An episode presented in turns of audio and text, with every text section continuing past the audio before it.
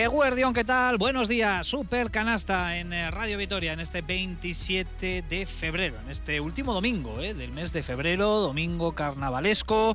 Momento que vamos a aprovechar en este instante para intentar hablar de baloncesto, aunque ya les adelanto que en los tiempos eh, tan complicados que, vivimos se hace difícil centrarse plenamente en el deporte, en este caso en el deporte de la canasta, en una semana, bueno, pues que ya saben todos ustedes ustedes, ¿no? Ha estado marcada por una guerra que se ha desatado en Europa y que lo ha puesto todo patas arriba. Por supuesto, desde aquí, desde Radio Vitoria, desde Supercanasta, lo que tenemos que enviar es un mensaje de solidaridad ¿eh? y, de cariño a todas las víctimas que está dejando pues una guerra más, ¿no? Esta lacra de, la guerra que parece que la teníamos eh, olvidada, aunque en el mundo eh, hay conflictos militares pues prácticamente que cada día ocupan sus minutos en los informativos pero está claro que esta guerra en Ucrania, esta invasión rusa en eh, Ucrania, pues eh, ha afectado al deporte, al baloncesto, que no se ha librado, aunque lógicamente es una cuestión completamente secundaria, eh, dadas las circunstancias, las dramáticas circunstancias que se están viviendo en Ucrania. Vasconia no pudo jugar el jueves frente al conjunto ruso de Unis Kazán. Euroliga ha tomado decisiones importantes. Vamos a intentar ordenarlo todo, pero también hemos tenido partidos, varios de Euroliga, que pese a todo intenta seguir eh, su curso, pese a las suspensiones, los eh, aplazamientos. Ayer Cuchabán Karaski también disputó partido, ganó en Tenerife 60-71 y se aferra a sus opciones de jugar los eh, playoffs por el título y todo a las puertas de un mes de marzo que tanto para Cuchabán Karaski como para Vichy Vasconia va a ser de auténtica locura. Así que todo esto hasta las 2 de la tarde con estas cuestiones, con mucho más y con nuestro equipo de analistas que ya está aquí preparado en los estudios de Radio Vitoria. Sergio Vegas, Google León, ¿qué tal? Muy buenos días. Hola, ¿qué tal? Muy buenas. no sé qué más eh, nos puede pasar en esta temporada porque lo comentábamos aquí en, estos prolegómenos que solemos hacer cuando llegáis a los estudios que está siendo una temporada que cuando pase todo esto, nos va a costar, ¿no? Eh, habituarnos a una normalidad, nos vamos a aburrir. Yo diría que, dos, años y medio de película, que ganamos una liga incluso. O sea, eh, todo lo marciano que podía pasar, ¿no? En un contexto en el que pensábamos, ¿no? Que el Vasco podía ir de un lado para otro, el baloncesto, la vida en general, pues te, te sorprende. Yo espero que lo próximo que nos sorprenda sea en positivo, ¿no? Porque eh, yo era demasiado, era muy joven cuando la guerra de los Balcanes, has visto muchas cosas, estás informado, pero claro, esto eh, lo ves y ahora también mi perspectiva también como padre, veo muchas cosas, ves vídeos de familias que se separan, que digo, pero ¿por qué? ¿Pero por qué? ¿No? En mi cabeza digo, seremos mejores personas que hace 80 o 100 años, ¿no? Cuando había una Segunda Guerra Mundial. Pues parece ser que no hemos aprendido. Y a mí eso, la verdad, que me deja muy mal, muy mal cuerpo porque ya no pienso en el deporte, que también, ¿no? sino pienso en la, en la vida de esa gente que no tiene la culpa de que a un señor le apetezca hacer una cosa y a otros otra cosa y se los lleven por delante y les rompan la vida a ellos y a esos eh, niños y niñas tan pequeños, la verdad. Nos deja tristes, nos deja preocupados y nos deja incluso enfadados. ¿eh? Eh, como bien acaba de reflejar Sergio Vegas, que yo creo que es el sentir general ¿no? de, la, de la sociedad que está asistiendo bueno, pues con muchísima sorpresa e indignación ¿no? a, todos los acontecimientos eh, a los que bueno, pues venimos asistiendo en, los últimos días y esperemos que, no se prolongue demasiado. Nacho Mendaza, ¿qué tal? Muy buenos días. Cuesta hablar incluso de, baloncesto, ¿no? de, de deporte en este sentido lo hablábamos, ¿no? El, eh, pasado jueves, ¿no? Cuando se suspendía el partido frente a Unis Kazán, que estabas en Radio Vitoria analizando un poquito la, situación, todavía en calente con esa suspensión, pero cuesta, ¿eh? Centrarse en lo nuestro ahora mismo aquí en Supercanasta. Sí, sí, sí. Eh, desde luego que está siendo una temporada muy rara, obviamente por todo lo que está pasando. El deporte no deja de ser un reflejo de, también de cómo evoluciona la sociedad y hasta cierto punto yo creo que es un para algunas cosas un poco campo de pruebas, ¿no? Para, para otro tipo de dimensiones de la vida, de la vida cotidiana. Y la verdad es que bueno, seguir también los acontecimientos de cómo están bueno, reaccionando jugadores, entrenadores, clubes, eh, organismos, pues bueno, también nos puede dar una pista ¿no? de, de, por dónde pueden ir quizá algunas otras cosas que necesiten una cocción más lenta, pero que de alguna manera pues bueno, van a tener que seguir el, el mismo camino. Es una, una gaita, hablando mal y pronto, todo, todo esto. Y, bueno, pero es que no, no, nos queda otra, es adaptarse y seguir para adelante o, bueno, o no sé, o dar media vuelta. Y dar media vuelta yo creo que que no merece la pena. Mm. Joseba Sánchez, Eguardión, ¿qué tal? Muy buenos días. Eguardión. Quizás es el deporte del baloncesto el que más se está pronunciando, el que más está en los titulares. Hablaremos, eh, profundizaremos en nuestro primer bloque sobre todo el tema de, de Zalgiris, de los lituanos, eh, Tocos en Gelia, de las decisiones de, de, la Euroliga, pero yo tengo esa sensación ¿no? de que el baloncesto se está moviendo incluso más que otros deportes. Puede ser. Eh, igual también es porque nosotros estamos tan metidos en el baloncesto que es lo que, lo que más seguimos, ¿no? También he visto algún otro gesto en el fútbol o en algún otro deporte. Bueno, eh, la realidad es que estamos en una, en una época un poco, como decías en la presentación, un poco convulsa, ¿no? que si no es una, si no es una pandemia, es, un, es una guerra. Nosotros realmente sabemos de, de baloncesto o sabemos algo de baloncesto y poco de guerras o de, o de pandemias y por desgracia últimamente estamos hablando más de cosas que no tenemos ni idea que de lo que veníamos aquí a, a hablar. Pero bueno, es lo que es lo que toca, es lo que nos marca y, y, desde aquí lo único que podemos hacer, por lo menos yo, es un alegato a, a, la paz en general, a la paz, porque yo creo que es lo único que nos une a todos y es lo único, el, el, único mensaje que podemos lanzar, que se pare esto. Uh -huh. Hola Jiménez, buenos días. ¿Qué tal, Richie? Un poquito más se puede añadir, ¿no? A ese alegato al que, por supuesto, nos unimos absolutamente todos. Sí, sí, sí. Bueno, decías, también ha sido muy viral eh, eh, la firma que estampaba en una cámara Rublev, el tenista. Eh, ruso mostrándose en contra. Quiero decir que uno es ruso, pero no quiere decir que estén a favor de la guerra que, este señor loco llamado Putin le, les ha metido. también yo creo que hay que tener un poco de empatía con, con gente que forma parte de equipos y demás. Ayer mismo eh, en rugby, España y Rusia se enfrentaron, por cierto, enhorabuena para Anne Fernández de Corres, la vitoriana, que ha sido campeona de Europa otra vez y bueno, pues hubo un gesto por parte de la eh, Rugby Europe y no pudieron escuchar su himno, etc, etc. Pero entiendo que para muchas y muchos jugadores, deportistas rusos, esta situación tampoco tiene que ser nada, eh, nada fácil. Alegato a la paz, por supuestísimo y endurecer todo lo que sea posible las medidas para que este señor no se le pueda dar más, más margen. Pero eh, nos tiene afectados. Mucha gente nos preguntamos si esto va a tener una consecuencia más grave, si esto tiene un desarrollo. Incluso ahora venía escuchando en algún sitio gente que se pregunta si hasta puede llegar esto a, al sur de Europa. ¿no? En fin, son muchas incógnitas. Pero en principio yo chapó por las medidas, o al menos la, el intento de medidas que, que Euroliga uh -huh. intenta poner, al menos pues para mostrar eso, la preocupación absoluta que tiene por este tema. Quizás tomando el camino de, de medio, porque un extremo hubiese sido mirar para otro lado, algo que eh, nadie se esperaba, y el otro extremo hubiese sido la expulsión de estos tres conjuntos eh, rusos, una expulsión que puso sobre la mesa el Zalgiris eh, en esa reunión del pasado viernes en Euroliga y que no fue secundada por ninguno de los restantes clubes que participaron en esa reunión telemática de la Euroliga. Pues ya lo ven, ya lo escuchan, poquito baloncesto, aunque intentaremos, por supuesto, también de hablar, hablar del deporte de la canasta de aquí hasta las 2 aquí en Super Canasta. Mi nombre es eh, Ricardo Guerra en el micrófono con Norberto Rodríguez en la realización técnica. Vamos con nuestro primer bloque, Vasconia, que eh, por cierto va a encadenar prácticamente 20 días sin competir antes de afrontar un mes de marzo que si no media contratiempo y eso es mucho decir en los tiempos que corren, nos va a traer la friolera de 12 partidos para el conjunto de Neven Espagia.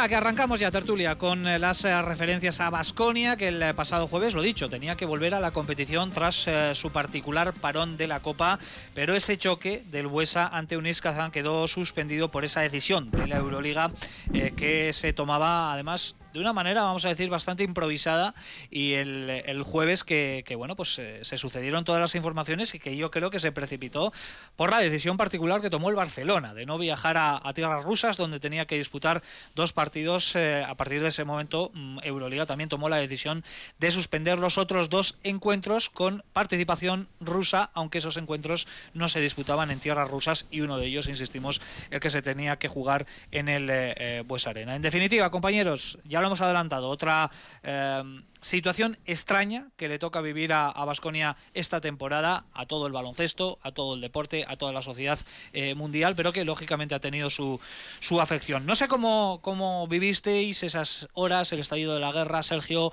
eh, la llegada de esa, de esa suspensión, no sé dónde te pidió a ti, porque estábamos preparando todo para irnos al Pues a mí buscando al, al crío en el colegio.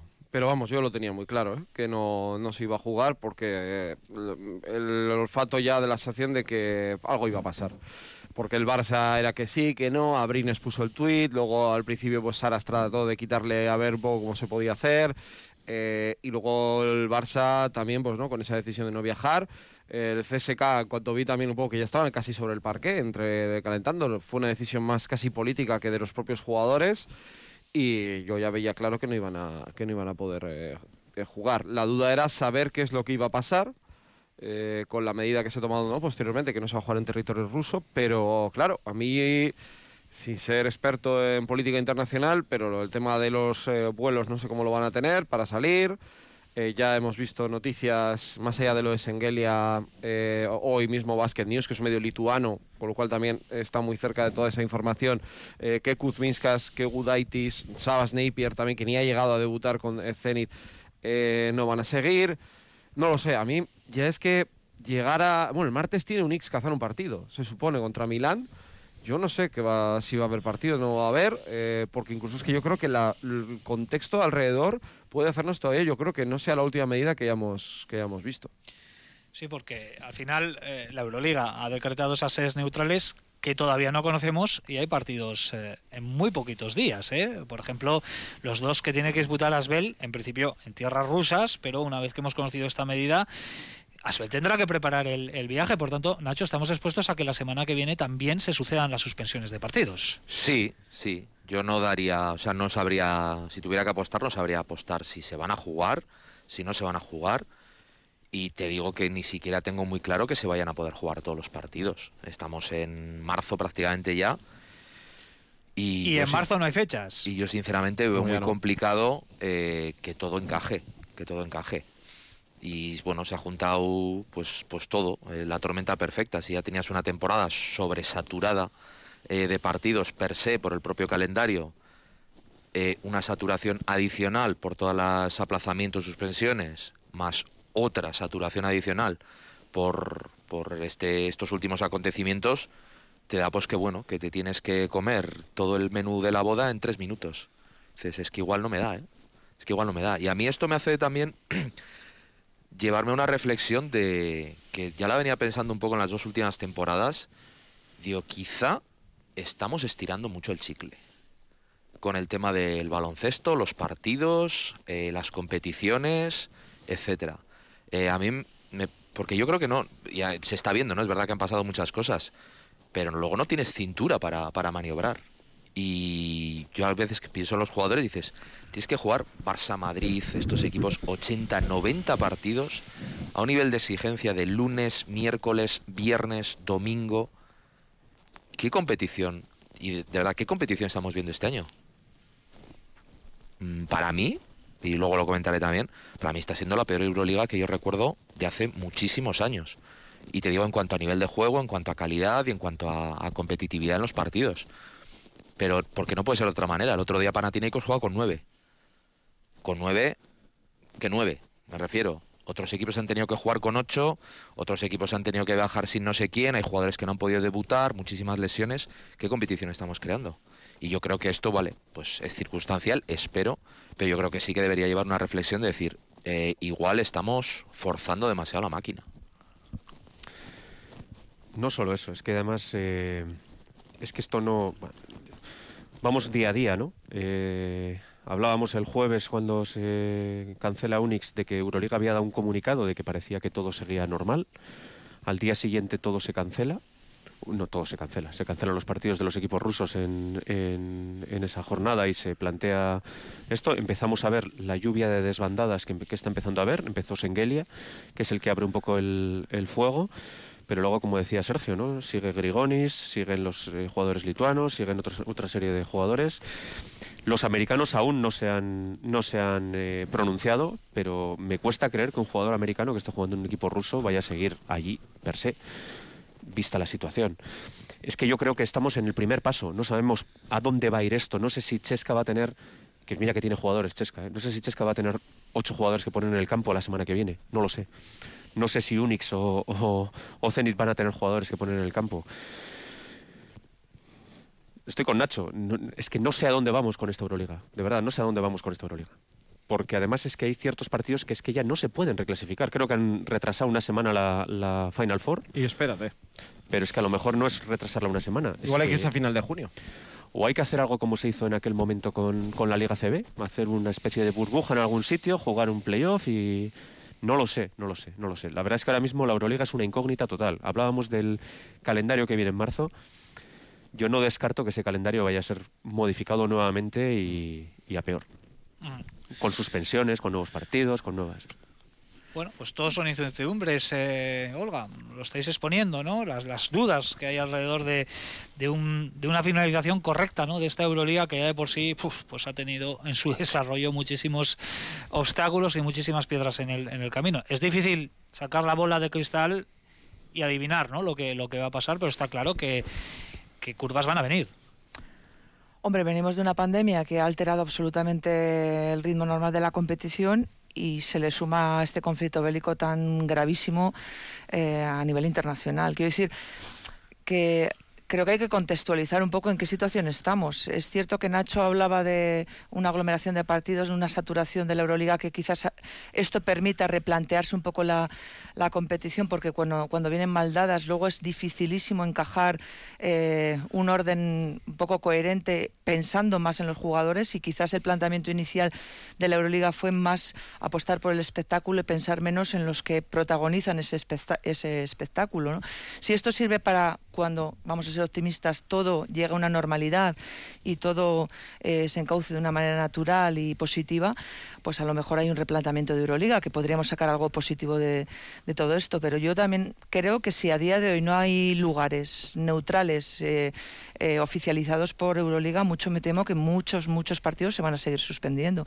Y eso es grave y quizás eh, ir- no puedan ni siquiera recuperarse. Eh, a lo mejor hay que darle una vuelta a esto de tuerca para intentar acabar dignamente la competición. Y ahí el problema es que eh, gran parte de, de Europa ha cerrado su espacio aéreo para eh, vuelos procedentes de Rusia. Creo que el único que no lo ha hecho ha sido Serbia, que ha ofrecido eh, su país para la disputa de esos partidos y podría ser una alternativa, ¿no? Que en algunas canchas serbias se puedan disputar esos encuentros como local de los tres eh, conjuntos rusos. No olvidemos que Fuenlabrada, perdona, ya fue sede de un equipo en la guerra de los Balcanes. ¿Y alguien en Galicia no hubo otra? del Partizan. ¿De otro equipo? ¿En Galicia no hubo otra sede? No lo sé. No recordaba. Eso no recuerdo. No recuerdo. Pero, que Fuenlabrada, desde luego, sí. Sí, sí, Partizan de fue- Fuenlabrada. Partizan que gana además la Euroliga. Sí. Vasconia tiene que eh, finalizar la fase regular, o ten- tendría que hacerlo en Moscú, ¿eh? en ese partido frente a CSK, que veremos si ese partido se acaba disputando y si acaba sucediendo en qué sede.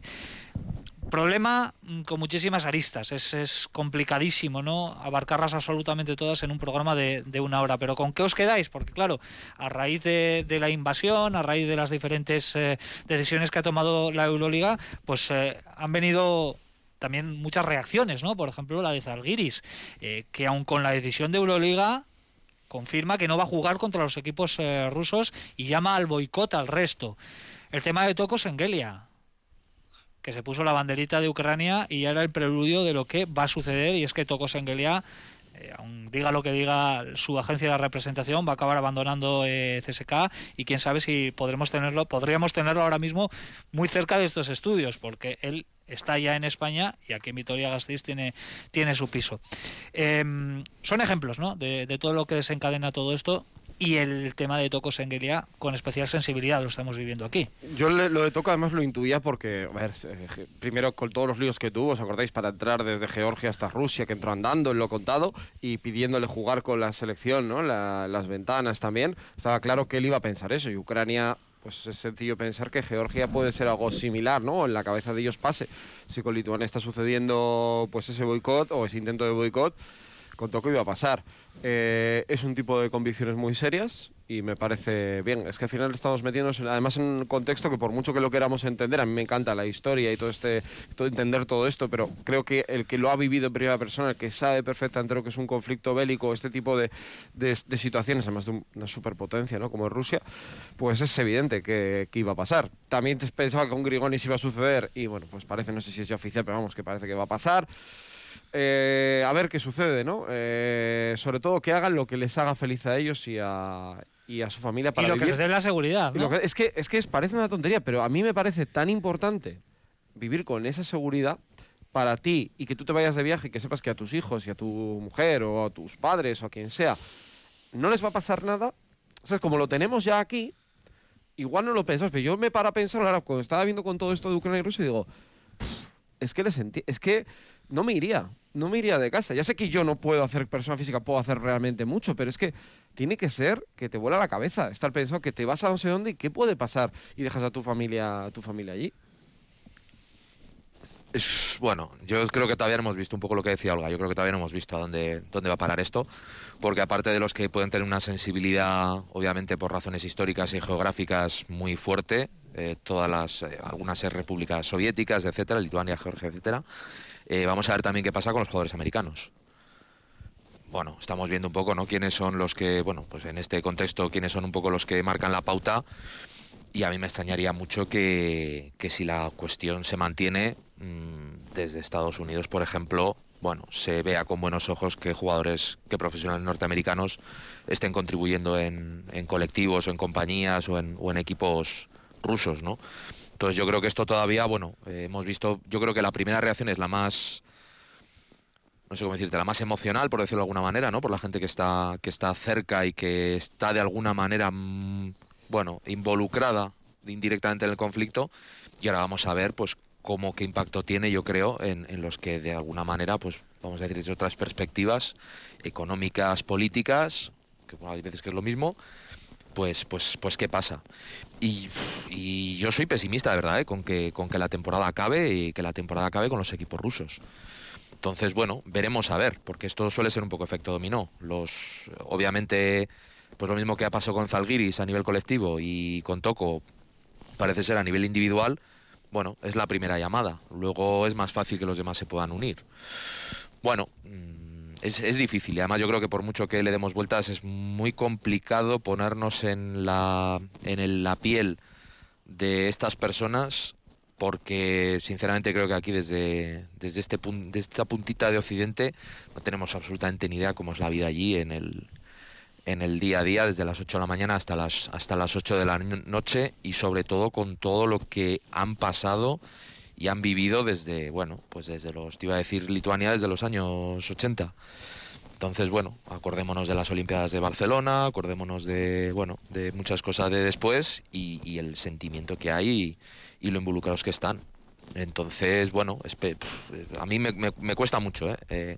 pensar qué puede pasar y hasta dónde vamos a llegar, pero creo que no lo hemos visto todo. Mira, estaba leyendo ahora un detalle que tiene que ver un poco con esto la Federación Lituana se está planteando convertir al jugador ucraniano en un jugador de formación asimilado. nacional, asimilado, es decir, para que puedan fichar todos los jugadores ucranianos que puedan. Mm. Es un, poco para apuntar lo que, lo que dice Nacho, que es que podemos ir actualizando y cada día, que es una propuesta, ¿no? Que está ahí, pero bueno, es evidente que algo va, que algo va a cambiar. Yo creo que ahora las cabezas de las competiciones, sobre todo las europeas, yo creo que irán en la, en la línea de decir, bueno, eh, de, de, buscar un escenario de contingencia, decir, pues como se hizo en la CB, que comentabais antes, decir, bueno, si tenemos que reducir, a ver cómo compensar, si tenemos que mm. reducir el número de partidos, a ver cómo equilibramos para salvar, antes creo que lo ha dicho Olga, la temporada de manera digna. Al final todo depende de, lo que se prolongue el conflicto. Si es un conflicto corto, si se alarga más en el tiempo eh, y las medidas lógicamente van a ir en consonancia ¿no? con, con fíjate tú, crudeza también que pueda tener. Y es, buen apunte ese,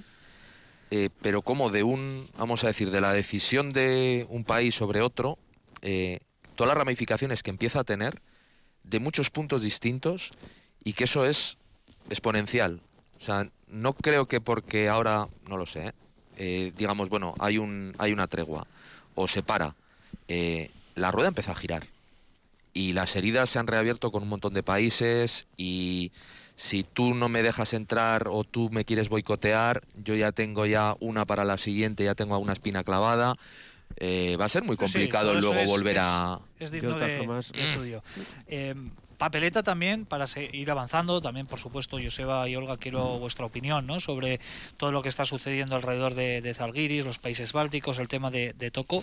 Pero si nos ponemos en la otra parte, la papeleta para los tres conjuntos rusos es complicada también, ¿eh? porque no lo tienen fácil para pronunciarse. Yo no veo a ningún ejecutivo del Zenit, del CSK, que esté a favor de, la guerra, que quizás los, los pueda haber, pero quiero pensar que no. Y el único que se ha pronunciado ha sido fue el Zenit, ¿no? El Zenit con un eh, eh, Comunicado, sí. eh, bastante neutro, vamos a decir, en el que apostaba por el baloncesto y no por la política, ¿no? Que no se mezclasen ambos eh, conceptos. Eh, lo comentaba Olga en su introducción. eh, claro, un deportista ruso ahora mismo pronunciarse en contra de la guerra como lo hizo Rublev en, en- en ese torneo. Y que le han caído, ellos, ¿eh? Le han que le caído habrán unas caído cuantas, es sí. un acto heroico, valiente o como le queramos llamar. Sobre todo por las represalias, porque estos no se andan con chiquitas y aquí ya hay un tema político y un trasfondo que desde la distancia conocemos pero desconocemos a la vez, ¿no? Pero seguramente, y muchos tendrán esa duda, y ojalá no le ocurra nada a Toco ni a su familia, pero claro, el pronunciarse de una manera tan clara y tan evidente y, en contra ¿no? de todo esto, pues puede tener ciertas consecuencias. Y yo entiendo también la postura de, de muchos y muchas deportistas que no puedan, aunque quieran, pero no puedan, pensando en sus familias y en un poco en salvaguardar su, su integridad personal. Es que estamos hablando de cosas muy, muy graves, no solamente de deporte porque sí, de no a la guerra porque sí, ¿no? Desde aquí es muy fácil decirlo, pero para ellos pues no, no, no tiene que ser nada, nada sencillo y es una situación muy, muy controvertida, muy controvertida. Sí, yo es que de verdad creo que nos falta perspectiva. Nosotros vivimos aquí en, en- en Vitoria y en Vitoria nos llega una, una visión muy sesgada de lo que es esta guerra. Nosotros tenemos una información que es la que nos, la que nos están contando hoy en día los, los informativos. Pero todos sabemos que los informativos son siempre eh, informes de parte. Nosotros tenemos la versión que nos están contando. No sabemos exactamente la versión que están contando a los rusos en Rusia, no sabemos lo que están contando los ucranianos en Ucrania, ni sabemos lo que han vivido los lituanos, los georgianos, los gente que han vivido en sus carnes una situación pues muy parecida y que nuestra versión de la guerra no tiene absolutamente nada que ver con, con la versión que ellos que ellos pueden tener en su cabeza.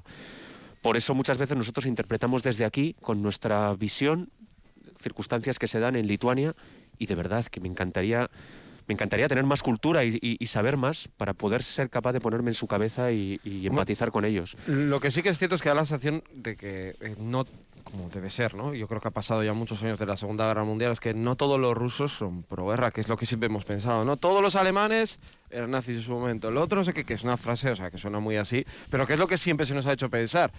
Eh, hemos visto manifestaciones en la calle, o sea, yo creo que lo que decís, ¿no? Que el Zenit abogue más por el básquet, que el Unis Kazán, que, que haya jugadores que no digan nada, que también hay que entender por qué no dicen nada, ¿no? Y habrá otros que estarán a favor, y ahí eh, no lo sabemos, ¿no? Pero es cierto que también yo creo que generalizar puede, ser- puede llegar a ser peligroso porque hay mucha gente y muchos que son rusos de nacimiento, pero que han vivido toda la vida afuera. Y dice, ¿por qué yo, un tenista, me tengo que fastidiar que viajo y vivo en Estados Unidos por inventármelo, o, o en Suiza, y tengo que estar yo pagando porque un país toma una decisión y yo siempre... Es que es muy complejo, ¿eh? Porque claro, hay gente que dice, hay que dejarlos a todos fuera. Digo, ya, pero es que hay mucha casuística en esto. Esto ya no es hace cinco años que todo el mundo estaba en el mismo sitio y era la, su cuartel general y se iba moviendo. Es que ahora mismo hay mucha gente repartida por el mundo. Y por eso se comprenden absolutamente todas las posturas y se respetan. El que denuncia, el que no lo denuncia y bueno, que el tú que está a favor no. El que está a favor de la Tú, guerra. tú eres deportista y tú eres deportista, me refiero, como el que es cocinero, como el que es, yo qué sé. Y de repente estás en el en la primera plana, porque los deportistas en todo esto ha sido lo que más de las cosas primeras que se han puesto bajo la, bajo la lupa a ver cómo reaccionan. Y yo me estoy imaginando muchos deportistas lo que comentas, tú dices, "Oye, dejadme en paz." Que yo pues eso, pues soy cocinero y tengo que salir a manifestarme y a expresar mi opinión y a tomar una postura. Se ven obligados muchas veces por, por su posición ¿no? social y tiene que ser complicadísimo. Casos como, fíjate, el, el- el de Toco, pues es que ahora se está hablando de Toco en toda Europa. Y es, la, por decirlo de alguna manera, el abanderado de cómo reaccionan determinado tipo, un perfil de deportista. Claro, y en el, "Buah, futuro, presión. en el futuro tendrá que volver a, a Rusia, no sé si con la camiseta de CSK o de Zenit, pero sí con una camiseta ojalá de Basconia, por ejemplo, tendrá que volver a jugar a, a Rusia y no. aguantar todo lo que le caiga ahí. o no. O no.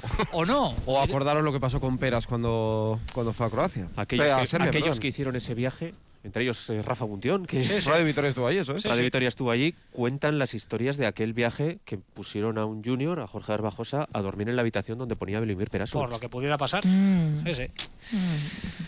Bueno, compañeros, eh, está claro que era un tema que, que había que tratar. eh, eh, a nivel deportivo, pues también hay que comentar ¿no? lo que le afecta a Basconia, que al final es- es el equipo al que seguimos ¿no? aquí en Radio Vitoria y, son prácticamente 20 días de parón, van a ser 20 días de parón desde su último partido, su última aparición en competición, que ya queda muy lejos, aquel partido contra el Betis, llegaba el parón por no clasificarse a la Copa, eh, la suspensión de Unis Kazán, las ventanas FIBA que, que se están desarrollando durante este fin de semana. Eh, veníamos también de un parón de 15 días en enero por el COVID. Definitiva, que este arranque de 2022 para Basconia, pues eh, partidos, no vamos a decir pocos, pero muy concentrados en el mes de enero y a partir No, de y ahora, en pocos. marzo, ¡pum! viene ¡pum! un auténtico aluvión. Bueno, yo, yo y me sin quedo... fichajes, ¿eh? Que yo, Lo te- yo tenía mucha fe, pero nada. Sí, yo también la tenía, nada. pero yo primero diré que exhaustos ya no están. Eh, creo que es lo que dijo Neven, ¿no? Al término del día del Betis. No pueden estar. aburridos Yo estarán. solo pido que no nos diga Neven el próximo día, ganen de 35 plenamente, que les falta ritmo, porque por favor no lo voy a poder aguantar, mi cuerpo ya no va a poder soportar tanta vuelta. Eh, pero sí que espero que el Vasconia baloncestísticamente haya mejorado mucho, porque ha tenido una semana más de lo que se pensaba que iba a tener. Es decir, ha tenido tiempo para mejorar, más allá del susto de Neven que se quedó en eso, un susto por suerte también, eh, pero espero que haya mejorado baloncestísticamente. Con lo que tenía, yo sigo manteniendo que sí le da para competir y hacer un final de temporada, no digo digno, digo bueno. No digo que vaya a entrar al top 8, pero en la Liga CB subir muy arriba en la clasificación. Con fichajes hubiera sido otra película diferente y hubiéramos igual completado de otra manera. Pero creo que este equipo tiene que demostrarnos que eso que dijo David Gilote me pareció muy interesante. Hemos eh, como recalculado, redirigido un poco el tema de los roles, que sea verdad y no vayamos el primer día en Tel Aviv y en cuanto nos venga un 5-0 vamos a tirar otra vez a lo de antes, porque entonces sí que hablaría mal de un poco de los 20 días que han pasado y que han tenido tiempo para trabajar. Pues a mí me encantaría creérmelo. Te lo juro, me encantaría. Claro, O sea, claro. Yo quiero creer que vamos a ver un Vasconia nuevo. Un Vasconia. Más altos todos, ¿eh? Sí, sí, un Vasconia con una dirección perfecta, que no pierde balones, que. y nos que defendiendo, ¿eh? Magnífico. ¿eh? Yo me temo que vamos a seguir viendo el mismo Vasconia, de verdad. Yo no es por quitarle la, la razón a aquellas declaraciones que hicieron, que- creo que era Alec Peters, ¿no? El que hizo las declaraciones. O. Costello, Costello, Costello. Costello. Vais a ver un Vasconia nuevo, pues ojalá. Dijo No, eso sí, no- que, que nos, que, que la gente se iba a sorprender. Que se va a A mí eso me sorprender. inquietó. Y, y- y las declaraciones han No ido sé. en ese sentido porque Sander Rayeste esta misma semana también decía pronto vais a ver el carácter Vasconia que todos queremos. Eh, también, eh, aunque no tan claro, David Gil eh, habló en la, sa- en, en- en- en la previa ¿no? de ese partido que finalmente no se puede disputar, disputar en, en esa línea. Eh, yo no sé si se están mojando demasiado Yo- con este asunto, porque yo- como yo- luego lleguemos y el primer partido nos peguen un palo, Quiero ser. No, no, pero no porque nos peguen un palo. O sea, a lo mejor el primer partido lo ganamos de 30, que, que no es eso, ¿eh? Es una cuestión de que de verdad vamos a ver un Vasconia nuevo cuando no hemos cambiado nada, cuando han entrenado dos semanas. No lo sé, ¿eh? Que ojalá, de verdad, que, que quiero venir aquí mañana y darme la técnica a mí mismo por, por, por ser un cenizo. Yo pero me quedo, que no sé. Yo me quedo con una frase. Ha habido estos días eh, diferentes artículos, reportajes, eh, entrevistando a gente vinculada al Vasconia y demás. Y me quedo con una frase de exjugador vasconista Javi Buesa que decía: Yo ya no pido que gane, sino que compita. Ese es el nivel que tenemos ahora y esa es la cabeza que tenemos los aficionados del Vasconia. Ya no pedimos que gane, que ojalá que también, sino que compita y que demuestra, demuestre que compite y que tiene deseo de competir y de ganar los partidos. Y sin fichajes, lo comentábamos el pasado domingo, existía ahí ese límite, día 23, eh, 6 de la tarde. Es cierto que muy poquitos equipos en Europa se han, se han movido. Eh, el último CSK de Moscú con, con Kevin Pangos, que veremos si llega a debutar Kevin si. Pangos No ha llegado en el, todavía en el. CSK de Moscú. Yo Creo que no ha llegado ni a- No ha llegado a. Rusia y lo va a tener complicado para, para llegar a Rusia. Pero en, en definitiva, Vasconia no ha fichado, algo que ya más o menos intuíamos. Bueno, a mí me, a mí me decepciona, la verdad. ¿eh? Eh, ojalá me equivoque y que pasen estos 12 partidos, Vasconia gane todos los que pueda, acabe de la mejor manera posible, porque tiene plantilla para estar mejor, tener mejor balance del que tiene actualmente. Eh, otra cosa es que esa plantilla sea capaz de desarrollar un juego y conseguir victorias, pero creo que lo tiene. Pero me parece muy arriesgado. ¿eh? Eh, ojalá no haya ni un esguince, ni un catarro. Ya digo cosas de 10 días, una semana, porque el daño, y especialmente la posición eh, interior, puede ser brutal, porque Costello en ACB de 5 ha demostrado que puede. En Euroliga también ha demostrado que no puede. Eh, y Stephen Enoch eh, le hemos visto en el peor momento de toda la temporada en estos eh, últimos eh, partidos que le habíamos visto. Ojalá y Peters consiga continuidad, que no jugó ni cinco partidos seguidos en todo el año. Sergio Vegas decepcionado. ¿El resto?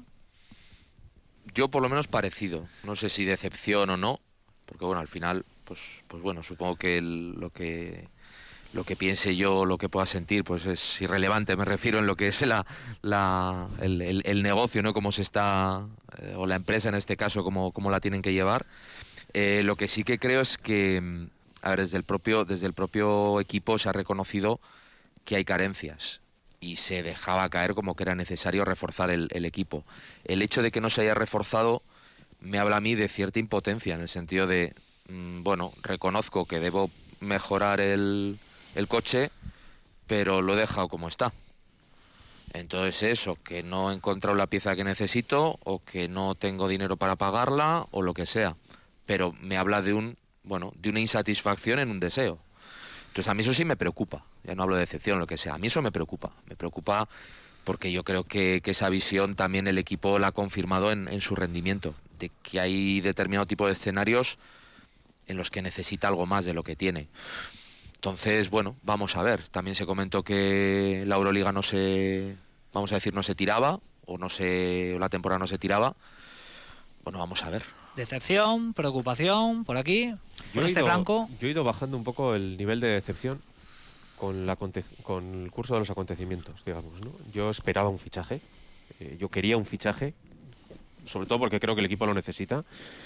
Sí que había dicho Vasconia que si no encontraba un jugador que de verdad fuese a cambiar el, el sino de un equipo, no iba a fichar.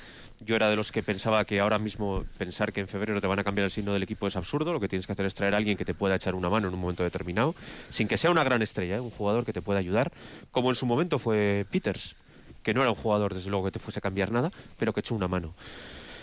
Pero también es verdad que, que uno analiza luego, no han fichado, y uno analiza un poquito cómo, cómo, se ha, cómo ha cambiado la, la- vida en los últimos cinco días desde que no se fichó.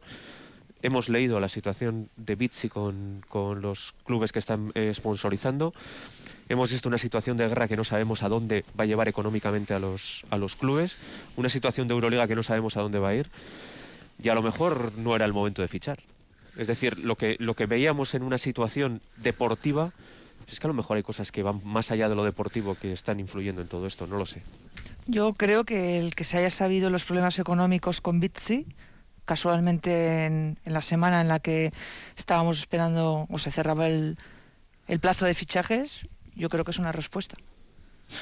O sea, todos sabemos el hermetismo de Basconia, es complicado saber un poco las interioridades, pero se ha sabido esta semana. Con lo cual, yo y que viene incluso a justificar un poco, ¿no? La, Sí, yo creo la yo posibilidad, creo que porque sí. venimos de un patricio- patrocinio conflictivo Sí. que seguramente no se habrá cobrado ni la mitad de lo que se acordó, etc. etc. No, eh, desde luego que el Vasconia no va a emitir un comunicado diciendo por problemas económicos no fichamos, pero bueno, si se ha conocido los detalles de, mm, de los problemas eh, económicos con el patrocinador Bitsi, pues yo creo que por ahí va un poco el asunto de por qué no se ha fichado. Bueno, pues venga, vamos a avanzar en eh, Supercanasta. Bueno, eh, nos quedan 17 minutos tan solo para alcanzar las 2 de, la tarde. Este primer bloque, lógicamente, el más eh, potente, el más eh, nutrido de, contenidos que nos ha ocupado la mayor parte del programa. Quería hablar un poco de lo que ha sucedido en la jornada 27 de la Euroliga, que nos ha dejado también detalles, nos ha dejado partidos, aparte de todo lo que hemos hablado, récord de triples del FS con 22 en su gran victoria frente a Maccabi, sonrojante derrota del Real Madrid en casa del colista, la doble victoria del Mónaco, que se coloca ahí arriba. Y ojo, Vasconia penúltimo ya, ¿eh? tras la victoria de Panathinaikos. Que no se nos escape esto. Que también duele ver la clasificación ahora con Vasconia ahí eh, segundo por la cola. Bueno, pero es que el baloncesto realmente del Vasconia este año, eh, dándome mucha rabia, porque hemos tenido siempre la suerte de que el Vasconia, aunque empezara mal, acababa remontando y estábamos en el top 8 muy cerca. es de los peores. Eh, yo veo muchos partidos de Euroliga y es que, te voy a decir, hay gente, por ejemplo, que piensa que el Alba, al cual le quitamos equipos jugadores todos los veranos, juega mejor que tú. Pero bastante mejor que tú. Estrella Roja, que tiene una plantilla peor que la tuya, juega mejor que tú. Mm, A mí Panathinaikos no me parece peor, pero te pegó un baño de 20 hace un mes, ¿no? Es que ya con esto de los paros, mes. Zalgiris te dio otro, te ganó en su casa. Eh, Es que la realidad ahora mismo es que el Vasconia no, no está jugando para, para estar ni entre los 12 mejores. ¿Con qué os quedáis de la jornada? Triplazo de Mike James ese en el partido aplazado eh, contra ahora no Unix. contra Unix. Puf, tremendo, qué difícil es meter ese triple, ¿eh? Sí, chispazos. Chispazos que nos da la Euroliga, gracias a Dios. Pero yo ya te digo, sobre todo estas dos, esta última semana, eh, soy bastante crítico con, con los partidos que hemos podido ver. ¿eh? Había ventanas también, ¿eh? Y Eh, algunos jugadores se habían ido. Sí, sí, eh, por el motivo que sea. Y la Euroliga es una competición que me encanta y en la que además estoy involucrado de... O sea, que no, no, no es... Pero se te está haciendo bola este año, ¿no? Pero dices, es que hay, de verdad, hay partidos que es que, o sea, no- para mí es una competición ahora mismo desnaturalizada. O sea, no, no, yo creo que sí, es verdad, la clasificación no miente. En cuanto a Vasconia, yo creo que Vasconia está ahí abajo y creo que es la posición que debe ocupar por nivel de juego.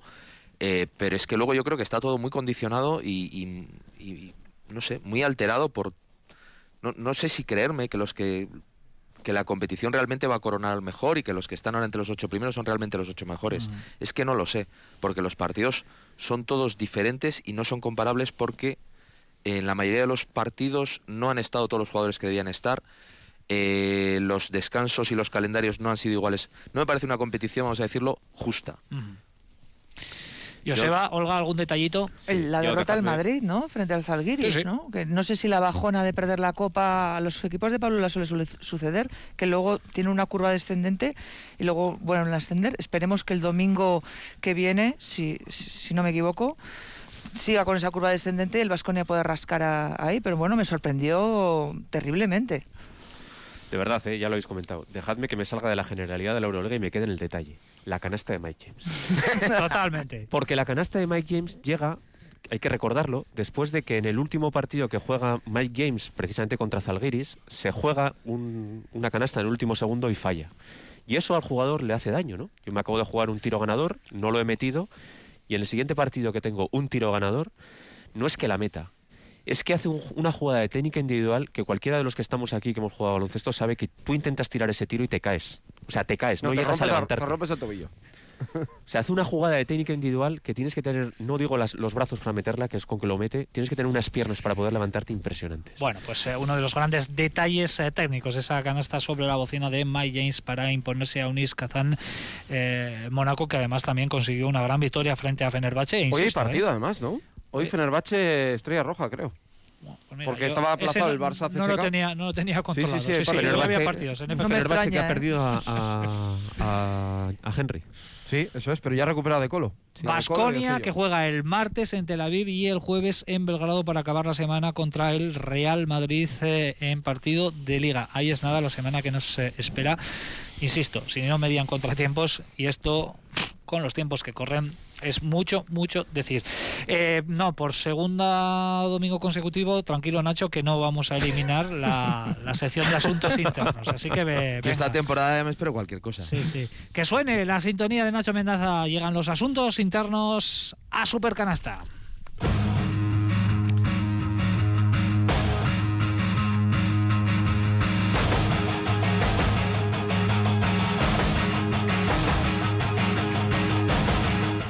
Pues los asuntos internos, para ir un poco al hilo de la actualidad, pero los traigo de Rusia. Eh, supongo que, bueno, habéis visto mucho baloncesto y muchas situaciones de todo tipo, eh, pues peleas entre jugadores o conflictos entre jugadores, jugadores entrenadores incluso, jugadores árbitros, que nunca nos gusta tampoco verlo. Hemos llegado a ver también una, una pelea entre jugadores y espectadores, ¿no? En, en- en Detroit creo que fue. Pero lo que pasó hace unos 10 días en Rusia, yo la verdad es que no lo había visto nunca, que es que hay una pelea entre dos entrenadores del mismo equipo. Estaba la Universidad de Yugra, eh, jugaba, jugaba un partido que estaba bastante igualado, 78 a 78, a falta de menos de un minuto, y en un momento determinado el entrenador asistente y el entrenador jefe se ponen a discutir, no se sabe muy bien de qué, y el entrenador asistente, en un movimiento ninja, le arrea un puñetazo al entrenador jefe que por suerte no le alcanza, y digo por suerte, primero porque no le, no le dio, porque no está bien que tampoco que te den un golpe, pero es que el entrenador jefe e- era como el doble del asistente. O sea, si le da y se la devuelve, le, le- le revienta. y, y la situación fue que tuvieron que ir los jugadores del equipo a separarles un poquito, el partido se detuvo y acabó, pues los árbitros tuvieron que decidir cómo, pues bueno, cómo solucionaban ese asunto y le acabaron pitando una técnica al banquillo. Al banquillo. Do- Dos tiros libres para el equipo que cuyos entrenadores no se habían pegado y que al final, pues bueno, eh, el equipo con este conflicto, la Universidad de Yugra, pues acabó, acabó perdiendo. Pero si queréis buscar el vídeo por ahí, o sea, está, eh, se ha hecho, se hizo viral las, Has hecho el scouting con tanta ilusión, La ¿no te hace se- caso? la semana, ¿eh? Que haces el scouting con tanta ilusión el asistente. Sí, sí, o sea, es que además hay, una- hay un momento bastante divertido, entre, que, a ver, no pasó nada al final, gracias a Dios, que es que cuando le va a dar el, el puñetazo, se resbala de la silla y casi se acaba cayendo él. Entonces la situación acaba siendo como muy cómica, ¿no? Que dices, pero vamos a ver, ¿qué está pasando aquí? Entonces, bueno, las cosas de la liga, de la liga rusa, la Los segunda as- división Los rusa. asuntos internos que nos llegan eh, desde Rusia, pero que nadie eh, crea que los ha preparado por las circunstancias de esta semana, porque este es el asuntos internos de la semana pasada, cuando Eso todavía no había estallado. Igual lo cuento también la semana que viene. Me apunta ahí Sergio Vegas, eh, Ife Ljungberg, jugador del CSK, anuncia en sus redes sociales que ha dejado Rusia y se ha marchado a Dinamarca junto a su familia. O sea que se ha hecho un toco y me parece a mí que esto va a ser un auténtico goteo en eh, eh, los próximos días, en las próximas horas y en las próximas semanas. Así que incertidumbre absoluta alrededor de ese equipo rusos y por extensión a toda la Euroliga y al contexto del eh, baloncesto a nivel europeo. Venga, que ayer jugó Araski. No, no, ayer jugó no. Ayer ganó Araski. Así que vamos a comentar también esa gran victoria para el conjunto de Made Urieta en Tenerife.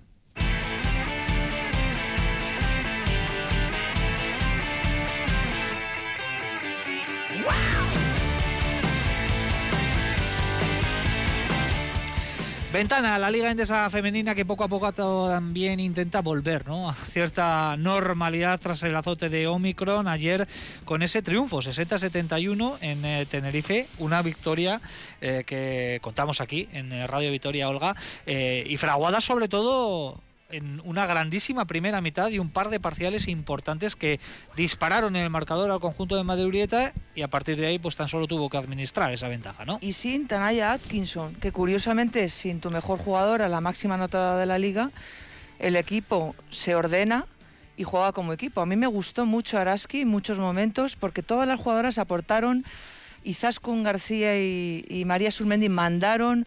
Me gustó mucho el trabajo de las bases, pero jugadoras que tienen actualmente y desgraciadamente un papel un poco residual, como es el caso de la internacional Bea Sánchez.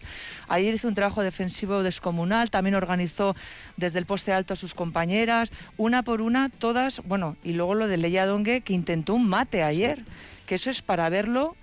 Eh, mm, bueno, ya he, eh, he abierto un poco la puerta a lo que va a ser mi 2 más 1, ¿no? Pero, pero si, si ayer mete ese mate, o sea, lo que, lo que hubiese sido, porque es descomunal lo que hace Leyadonga, que encima se pega un porrazo y se Sí. levanta rápidamente. Eh, a mí me gustó mucho el Araski de ayer. Mm, Vi en ese Araski el Araski de otras mm, veces, un Araski más coral, eh, muy, muy sacrificado en defensa, dominó el rebote, fue además muy, muy listo a la hora de capturar el rebote ofensivo del que sacó mucha ventaja y sobre todo descuartizó a un Tenerife que volvió a sufrir las incongruencias y las locura- locuras de su entrenador, Claudia Claudio García, que ha vuelto después de que diera un paso al lado en noviembre. Y ayer, pues a falta de cuatro minutos, eh, recibió la segunda técnica y fue expulsado. Hay cosas que no se entienden, pero a pesar de todo las jugadoras lo entendieron e intentaron sumar. Pero claro, es un equipo de buenas jugadoras, pero no como equipo. Y Tenerife tiene una pinta muy mala si no se reconduce rápidamente. Pero en lo que a nosotros respecta, es una victoria balsámica para afrontar siete partidazos en marzo. Vamos a ver cómo aguanta el físico para las de Madurieta. Joseba se aferra Araski a la posibilidad del eh, playoff que va a pelear hasta el final. Lo de ayer estuvo muy bien, pero lo que ha comentado Olga, eh, el mes de marzo también es de locura eh, para Araski. ¿Son seis o siete partidos? Siete. Siete partidos los que tiene que afrontar en un mes. Sí, con, además con una plantilla muy corta, ¿eh? porque Araski la verdad es que está, está sufriendo mucho. Me gustó la, la- la vuelta de Cristinaki al, al equipo, metió un triple importante al final de- en el último cuarto. Y sobre todo lo que decía Olga, ¿no? el, el papel de las bases. Yo creo que no habíamos visto a Izaskun y a María a ese nivel en, en ningún partido de esta, de esta temporada, que creo que fue la clave ayer para que Araski tuviera esa salida en tromba. Eh, el intento de mate de, de Dongue fue espectacular. El que no lo haya visto, creo que está en las redes sociales, Sí, lo ha colgado sí. también Araski. Eh, bueno, yo creo que va, lo, va, lo va a acabar metiendo y espero que sea en, en Mendizorroza. Bueno, pues ese intento que se quedó en eso, pero un contraataque, ¿no? Un contraataque. Un robo, ¿no? Un robo por Sí, robo, ¿no? sí. ¿eh? Y- Pero ya va muy convencida, ¿eh? O sea, Sí, es que No se visto- yo, yo creo que mata en los entrenamientos porque, toda la pinta, porque ¿eh? Araski deja caer que quizás ojalá podamos verlo en Mendy. Yo tengo la es- sensación de que sí las que mata. es ¿eh? difícil que se te dé- es que en ese momento lo tenía bastante claro. Claro, Sí. es que se te dé esa situación, pero no nos trae, es tremendo, merece la pena. verlo, ¿eh? Tremendo, sí. Pues atentos al mes de marzo también de Araski, que arranca ya la semana próxima con un eh, doble partido. ¿Saltamos el charco? Venga, nos vamos con Sergio Vegas después de lo que fue el All Stars de la semana pasada. La NBA también eh, recuperando su normalidad.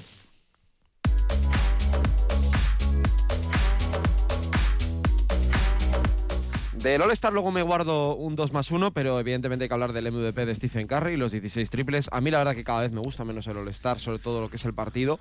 Lo de los mates ya os conté que había sido un horror, pero bueno, ahí queda ese récord también para, para. De la actualidad de la NBA que ha vuelto, eh, destacar el debut de James Harden con Philadelphia 76ers, que Simmons está cerca ya de poder debutar. Estelar, ya Morant, que es un jugador fabuloso, de verdad, recomiendo mucho que, antes hemos hablado de técnica individual, él eh, mezcla físico y con técnica individual hace de una manera maravillosa el jugador de Memphis Grizzlies.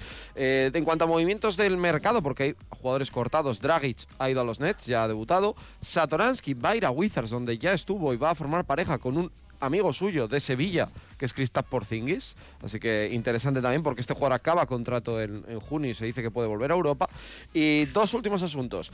Pau Gasol, Tony Parker, Dirk Nowitzki, Kukoc y Antetokounmpo elegidos en la votación para el mejor momento de la historia de un europeo en la NBA. Así que Pau, por sus anillos en los Lakers, ahí aparece. Y además, interesante escuchar a JJ Redick hablando de Zion Williamson, que no ha debutado esta temporada siquiera y ha hablado de su actitud, de sus problemas con el peso, que esos son evidentes, y la sensación de que él no quiere jugar en los Pelicans y que está enfadado y de hecho para la campaña bonos del año que viene ya hay borrados y dicen que ni aparece eh, en el propio club pero es número uno del draft y venía a ser uno de los jugadores que iba a marcar la próxima década. Bueno, pues las noticias de la NBA que cada semana nos trae aquí a Supercanasta Sergio Vegas. Ponemos el broche, como siempre, con el 2 más 1 y la técnica.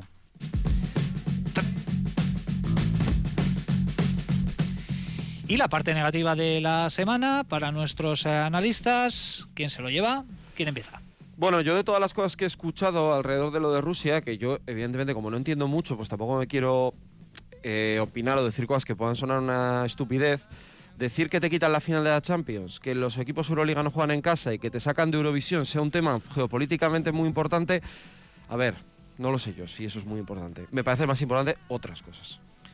Yo he venido un poco tacañón, ya me habéis visto. Yo se lo voy a dar a la propia temporada 2021-2022. Me parece que está siendo muy dura, muy difícil para todos. No digo, o sea, por las circunstancias, obviamente. Pero a mí personalmente me está haciendo disfrutarla mucho menos. Yo, desde luego, para la FIBA y que el mismo día que Rusia está invadiendo Ucrania se juega un España-Ucrania, me parece lamentable. Yo los horarios de la Copa de la Reina, semifinales y final, 2 de la tarde, 5 y media, una final a las 4 y media, esto no es cuidar el baloncesto femenino. La parte positiva, Olga. Ale Yadongue por ese intento de mate. En 2003, Lisa Leslie fue la primera jugadora en hacer Sí. un mate en la WNBA. Toco Sengelia por abrir la lata y por su valentía siempre.